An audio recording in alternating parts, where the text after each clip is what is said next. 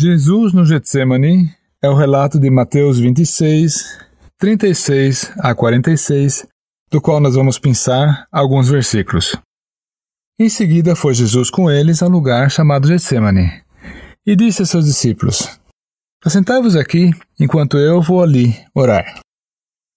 E levando consigo a Pedro e aos dois filhos de Zebedeu, começou a entristecer-se e angustiar-se. Então lhes disse: A minha alma está profundamente triste, até a morte. Ficai aqui e vigiai comigo. Adentando-se um pouco, prostrou-se sobre o seu rosto, orando. E voltando para os discípulos, achou-os dormindo, e disse a Pedro: Então, nem uma hora pudesses vós vigiar comigo? Vigiai e orai, para que não entreis em tentação. O espírito, na verdade, está pronto, mas a carne é fraca. E voltando, achou-os outra vez dormindo, porque os seus olhos estavam pesados. Deixando-os novamente, forar para a terceira vez, repetindo as mesmas palavras. Ficai aqui e vigiai comigo. O Senhor Jesus tinha dito isso para os discípulos no versículo 38. Ele sabia o que havia de vir sobre ele nas próximas horas.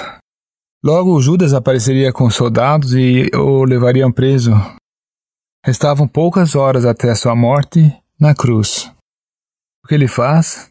Ele vai ao jardim Getsemane e ora. Entristecido e angustiado, ele conversa com seu pai. E não foi uma rápida oração daquelas que brotam no fundo do nosso ser no momento de emergência. Porém, uma angustiosa luta que toma tempo. E os seus discípulos deviam vigiar com ele. Porém, já é tarde da noite, eles estão cansados e caem no sono. Quando ele vem, ele os encontra dormindo.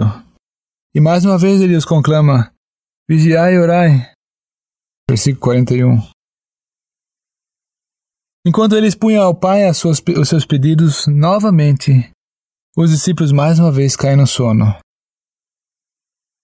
O Senhor Jesus vem pela terceira vez com eles. E o que lemos então?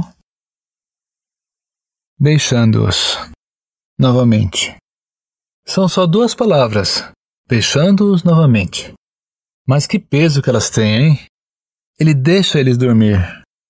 Não os repreende. Não faz uma nova tentativa de motivá-los para que o acompanhassem. Ele os deixa.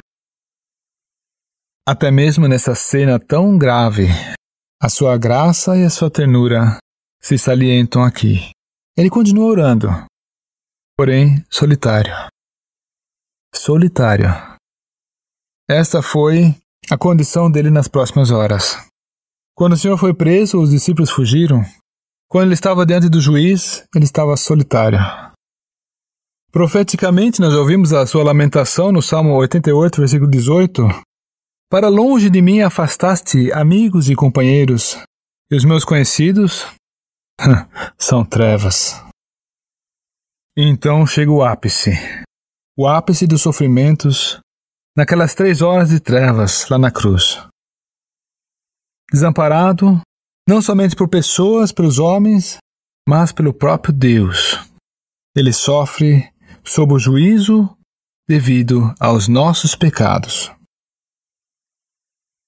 Hoje, a cruz já ficou para trás, mas nós ainda temos a oportunidade de vigiar com o Senhor Jesus, de simpatizar com a sua aflição, ou então de vigiar e orar, porque fazendo isso nós estamos evidenciando a nossa gratidão e nosso amor para com o Senhor, mas também seremos preservados da tentação.